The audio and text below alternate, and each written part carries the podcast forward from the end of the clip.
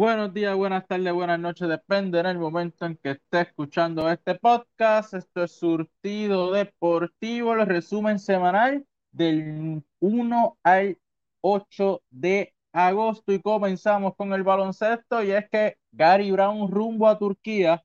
Parece que hasta el momento no estará jugando en el baloncesto superior nacional luego de que San Germán tratara de hacer un movimiento para enviarlo a los cangrejeros de Santurce, el mismo fue vetado y no ha vuelto a ser un cambio al Atlético de San Germán para salir de este jugador. Mientras tanto, Gary Brown no está jugando en el BCN, pero ya se confirmó su firma con el club Soccer Pet Kings Sport en la Superliga de Baloncesto de Turquía, previamente conocida como el Campeonato de Baloncesto de Turquía.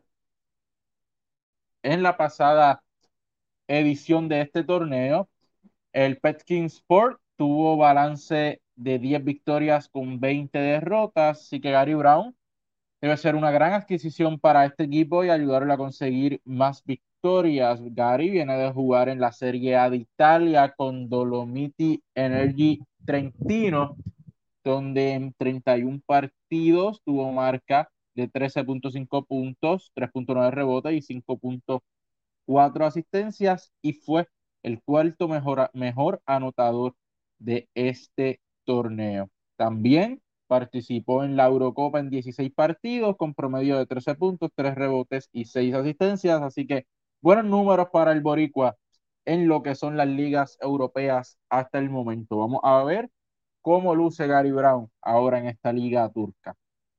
En el baloncesto superior nacional hay cambios en los, en los grises de Macao.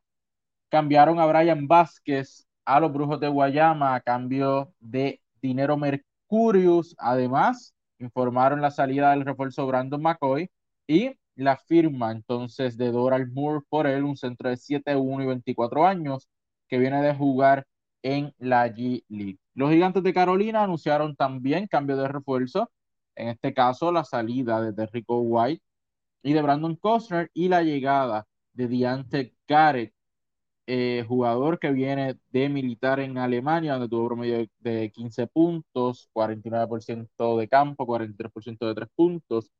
Según esta, la gerencia, este movimiento, obviamente, por la falta que le hace un armador tras la lesión de Evander Ortiz, junto a Garrett, también llega Ricky Ledo a las filas de los gigantes de Carolina, así que apostando a la ofensiva a este equipo de los gigantes. Por otro lado, dejan libre a Terrico White y a Brandon Cosner, pero estos no estuvieron mucho tiempo fuera. Terrico White fue firmado por los Brujos de Guayama en sustitución de Kyle Gibson. White viene de promediar 12.7 puntos con Carolina, un 44% de dos puntos, un 36% del triple, mientras que Gibson tenía promedio con los Brujos de 12 puntos, 3 rebotes, 41% de 2 y 38% del área de 3 puntos. Y por otro lado, Costner consiguió trabajo con los indios de Mayagüez. Este fue firmado en sustitución de Brian Conklin, que ha estado varios juegos fuera por lesión. Costner venía de promediar con los gigantes 15 puntos, 5 rebotes, 46% de 2 puntos. También los indios salen de Robert Bobby Harris luego de que éste le informara a la gerencia por unas situaciones que está pasando personales y ambas partes decidieran terminar su relación. Entonces firman al escolta, el veterano escolta Rubén Coto, que no participa en el BCN desde el año 2017. Harris, en su corto tiempo con los indios, tuvo una aportación de 3.3 puntos por desafío, 56% de 3 puntos y, 6 y 100% del área de las tiradas libres. Otros equipos haciendo movimientos. Los Piratas de Quebradillas contrataron a Carlos Emory, quien era agente libre. Este jugador, que estuvo militando en tan solo cuatro partidos con los Mete la pasada temporada, se une a este quinteto de los Piratas luego de la salida de Isaiah Piñeiro. También se le levantó la suspensión a John Horan, así que puede regresar al baloncesto superior nacional, en este caso con los Caderiguros de Fajardo, que es el equipo al que pertenece hasta el momento. Y la noticia más impactante del BCN surgió este pasado domingo, donde los Leones de Ponce enviaron al estelar escolta Víctor Liz a los capitanes de Arecibo en cambio por Yesriel de Jesús. De Jesús estaba promediando 13 puntos, 55% de 2, 33 de 3 puntos.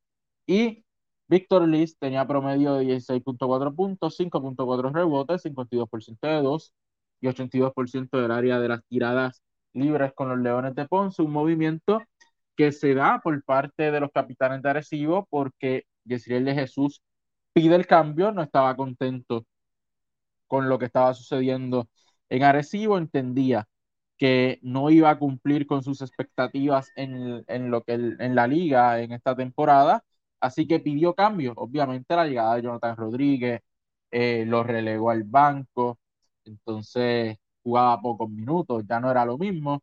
Entendemos que él quiere ser cuadro regular y quiere ser una pieza más importante en el baloncesto superior nacional. Y por otra parte, se rumora, porque no hay nada confirmado todavía, que Víctor Liz estaba descontento en el quinteto de los Leones de Ponce y entonces se da este cambio por parte de ambos equipos, donde ahora los capitanes de Arecibo tienen cuatro jugadores estelares a nivel superestrella en esta liga, que Walter Hodge, David Huertas, Víctor Liz y Jonathan Rodríguez. Los cuatro en el mismo equipo, obviamente. Uno de ellos vendrá del banco, puede ser Jonathan, puede ser Víctor Liz, ambos lo han hecho antes. Y si la ambición es ganar, aquí los capitanes de Arecibo tienen mejor núcleo del que tenían y más ahora con la noticia de que Raymond Cintrón se perderá el resto de la temporada por una operación en su rodilla. Por el caso, de, por otra parte, los Leones de Ponce, pues reciben a Jorge de Jesús, deben de implementar eh, un juego rápido en los Leones, eh, debe ser la figura ofensiva de este equipo, pero hay que ver por qué, junto con Alex Renfro, no me hace mucho sentido mantener a Alex Renfro junto a Yesriel de Jesús. Yesriel es un jugador que demanda el balón, no es un jugador que puede jugar sin el balón saliendo de cortina o, o jugando por el baseline, ese tipo de cosas, sino que Yesriel es un jugador que necesita el balón en las manos para crear tanto para él como a sus compañeros. Y Renfro no es un anotador, así que vamos a ver cómo funciona eso. Puede venir un cambio de refuerzo, pueden venir más cambios de jugadores. Hay que ver qué pasa con los Leones de Ponce, pero hasta el momento los capitanes de Arecibo se ponen demasiado sólidos. Mientras que los Leones todavía, aún con la llegada de Yesriel, hay incógnitas y una de ellas también es cuán consistente puede ser Yesriel de Jesús noche tras noche para llevar a este equipo de los Leones al próximo nivel. Vamos a ver qué sucede porque él quiere protagonismo y él quiere ser la, la ofensiva de su quinteto. En los partidos de este fin de semana, el viernes, San Germán cayó frente Arecibo 80 por 90 en su casa. Los vaqueros de Bayamón derrotaron a los Leones 105 por 81 en el Rubén Rodríguez. El sábado, los Grises cayeron frente a los Gigantes 90 por 101. Los Mets cayeron frente a los Brujos 91 por 92. Los Cangrejeros de Santurce cayeron 86 por 108 frente a los Piratas de Quebradillas. Y el domingo, no hubo sorpresa, por más que los Atléticos de San Germán batallaron. 37 puntos anotaron los Vaqueros de Bayamón en ese último parcial para lograr su victoria 105 por 93 frente a los Atléticos. Así que hasta el domingo las divisiones quedan de la siguiente forma. Los Capitanes de Arecibo dominan en la división A con 8 victorias, 3 derrotas, seguido de los Piratas con 6 y 4, Ponce con 5 y 5, Mayagüez con 6 y 6, Cariduros con 4 y 5 y Atléticos en el frío sótano con 3 y 10. En el otro lado, Bayamón sigue dominando invicto con 11 y 0 en la división B. Le siguen los Brujos con 9 y 3, Mets y Gigantes con 4 y 6, Cangrejeros con 4 y 7 y Grises con 0 y 9. Eso es lo que ha estado pasando en el baloncesto superior nacional en esta semana. Vámonos a la NBA. Kawhi Leonard se quedará en Los Ángeles Clippers, eh, aún cuando declinaron una opción de 36 millones. Así que eh, este declinó esa opción que lo llevaría a la agencia libre. Vamos a ver qué sigue sucediendo en los Clippers si logran montar este equipo que pueda derrotar a unos Ángeles Lakers con muchos nombres que todavía hay que ver cómo juegan, pero que todos los ponen como el favorito. Stephen Curry se queda en Golden State por cuatro años más y 215 millones. Carmelo Anthony se espera se una a Los Ángeles Lakers oficialmente. Eh, ya él lo anunció. Dyke Howard, Trevor Ariza, Wayne Ellington y Ken Bazemore fueron parte también de las firmas de los Lakers en esta pasada semana. Y Atlanta llegó a un acuerdo de 5 años y 207 millones para Trae Young. Hay otras noticias también que han sucedido. DeRozan se unió a Chicago, eh, entre otros jugadores que, que han firmado, pero de igual manera estas son las noticias más importantes de los equipos y los jugadores más importantes de la NBA hasta el momento. En el béisbol, el bateador de los Guardianes de Dorado, Luis Huicho Figueroa, sigue dando de qué hablar y de qué manera, con 47 años, después de seis semanas completadas del torneo del béisbol superior AA, lidera el departamento ofensivo con promedio de bateo de 536 con 15 incogibles en 28 turnos, 8 carreras empujadas, 3 anotadas y 8 bases por bolas adicional a este promedio de bateo. Y después de 19 meses, regresa a la Liga de Béisbol Femenino de la Federación de Béisbol de Puerto Rico. Este fin de semana comenzó la duodécima temporada. Tendrá los equipos de Valerosas de Ciales, Artesanas de las Piedras, Poetas de Juana Díaz, Lobas de Arecibo, Maceteras de Vega Alta y Cafeteras de Yauco. El sábado jugaban las Lobas frente a las Artesanas y el domingo jugaba Yauco frente a Juana Díaz y Vega Alta frente a Ciales. Estos partidos son a seis entradas cada uno. Los vamos a la Major League Baseball. Daniel Lynch y cuatro relevistas limitaron a los White Sox, quienes no controlaron adecuadamente una línea de Manuel, Manuel Rivera. No pudieron detener esa línea del Boricua y esta se convirtió en un doble de dos carreras en la victoria de los Reales de Kansas City, tres carreras por dos frente a Chicago. Los Bravos de Atlanta esperan que el guardabosque puertorriqueño Eddie Rosario tenga eh, el alta eh, y esté en rehabilitación para unirse en esta próxima semana a su nuevo equipo de los Bravos de Atlanta. Y en la Major League Baseball, solamente 27 bateadores han acumulado sobre 500 cuadrangulares durante sus carreras.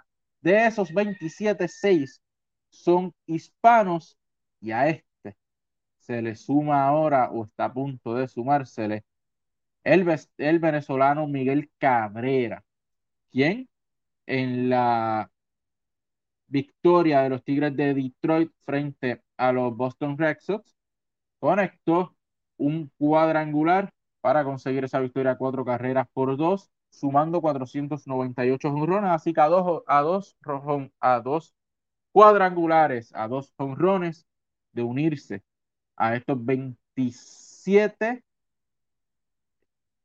bateadores que han logrado 500 cuadrangulares y a estos seis hispanos que están en ese selecto grupo. En el voleibol superior femenino, las valencianas de Juncos, oye, a punto de caramelo en su serie, la dominan 2 por 0, derrotando 3 sets por 1 a las criollas de Cagua, con marcadores de 25-21, 25-22, 11-25 y 25-21, donde Lindsay Sturzer y, y Auri Cruz fueron las mejores en la victoria, consiguiendo 16 puntos cada una, mientras que en la derrota, Karina Ocasio, la veterana, consiguió 18 puntos para las criollas, esta serie sigue el martes cuando visiten a Caguas en búsqueda de poner en jaque mate a las criollas. Las sanjuaneras de la capital, por otro lado, también ahí tocando la puerta de la final, derrotando tres sets por dos, luego de venir de atrás, cayendo en los primeros dos parciales. Las sanjuaneras se recuperaron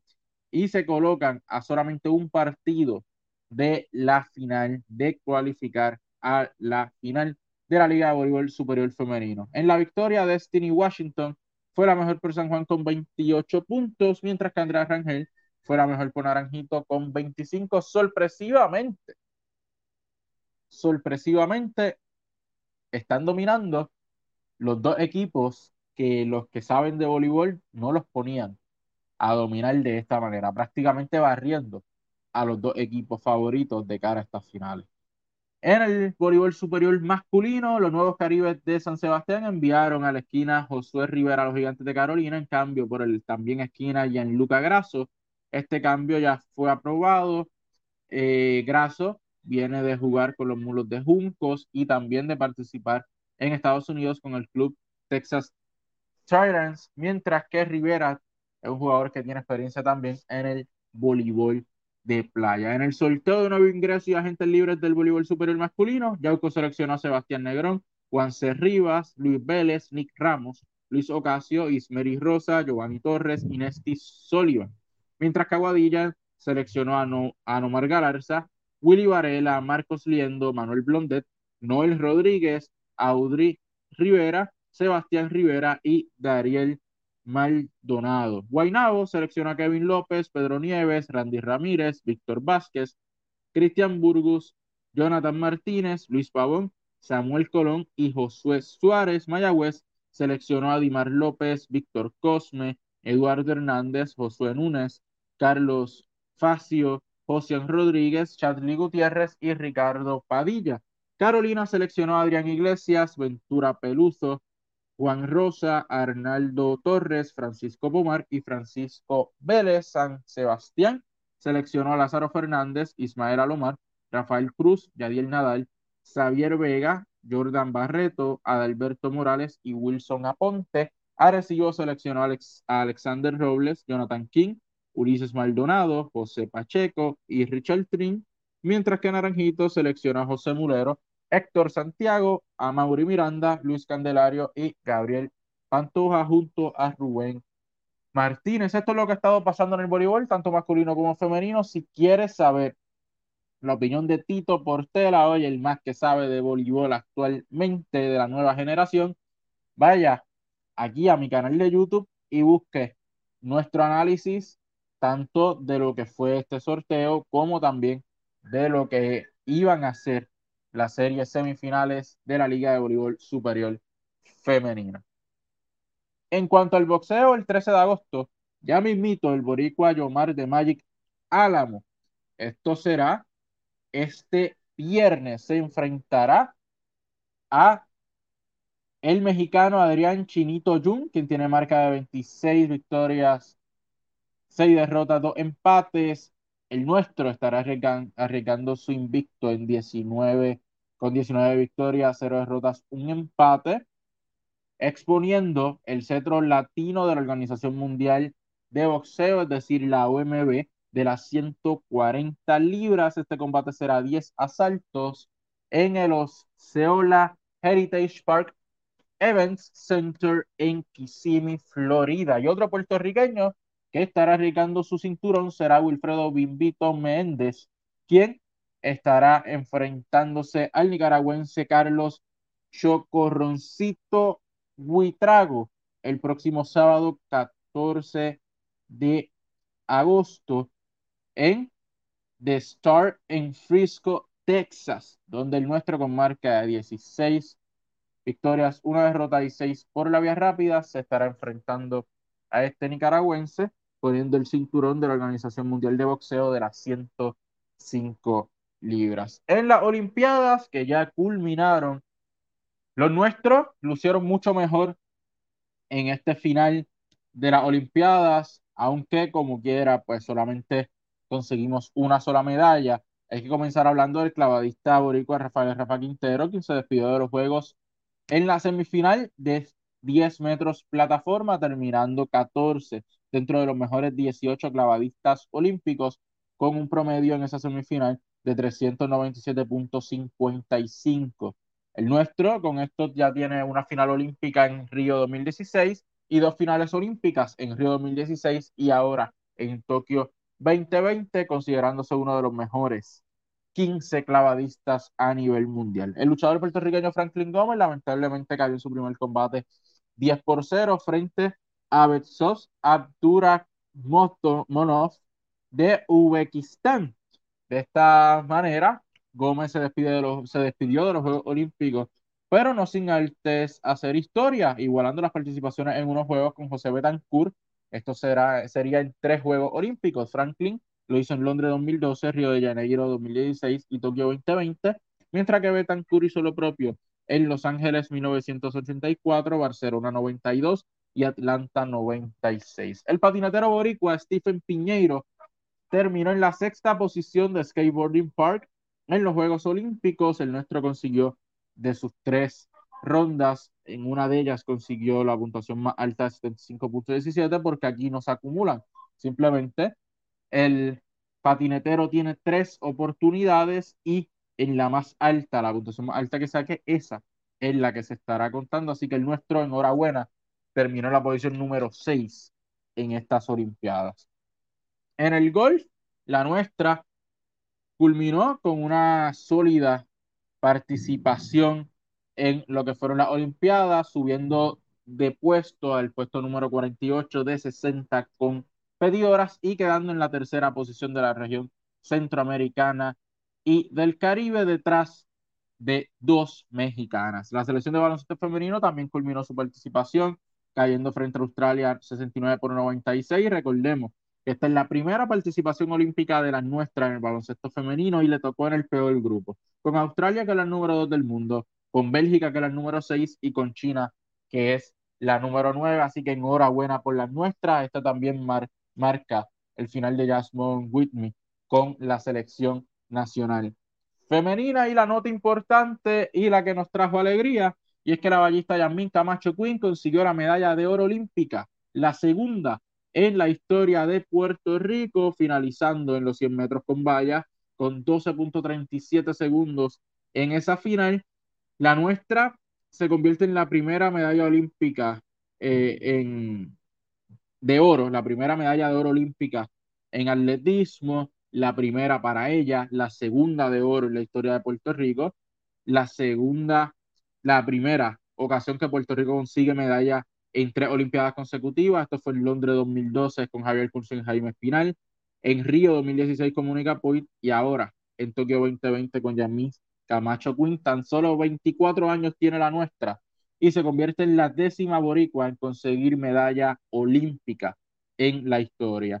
El primero fue Juan Evangelista Venegas en Londres 1948, Orlando Maldonado en 1976, Luis Francisco Ortiz en Los Ángeles 1984, Aristide González en Los Ángeles 1984, Aníbal Acevedo en Barcelona 92, Daniel Santos en Atlanta 1996, Javier Coulson en Londres 2012, Jaime Espinal en Londres 2012, Mónica Puig en Río 2016 y obviamente ahora se añade este listado Yasmin Camacho Quinn en Tokio 2020 y además de eso dejó la marca olímpica nueva de 12.26 segundos y la nuestra, solo 24 años como mencioné, tiene mucho todavía que darle a Puerto Rico y a su joven carrera. En el baloncesto olímpico masculino, Estados Unidos consiguió el oro derrotando a Francia 87 por 82 en lo que fue el juego por la medalla de bronce. Australia dominó a Eslovenia 107 por 93. En el béisbol, República Dominicana logró su primera medalla olímpica en béisbol, conquistando el bronce, derrotando 10 carreras por 6 a Corea del Sur y en otros deportes, específicamente en el fútbol, el Paris Saint-Germain y Lionel Messi están en negociaciones para cerrar un acuerdo, aunque se estaría ganando 29.5 millones de dólares en salario neto anual, que sería mucho menor de lo que estaba recibiendo en el Barcelona, pero Messi lamentablemente no seguirá en el equipo del FC Barcelona. Ya esto lo anunciaron esta semana, que lamentablemente pasan por unos problemas económicos muy graves y no se pudo llegar a una solución para retener a la superestrella del fútbol, Lionel Messi.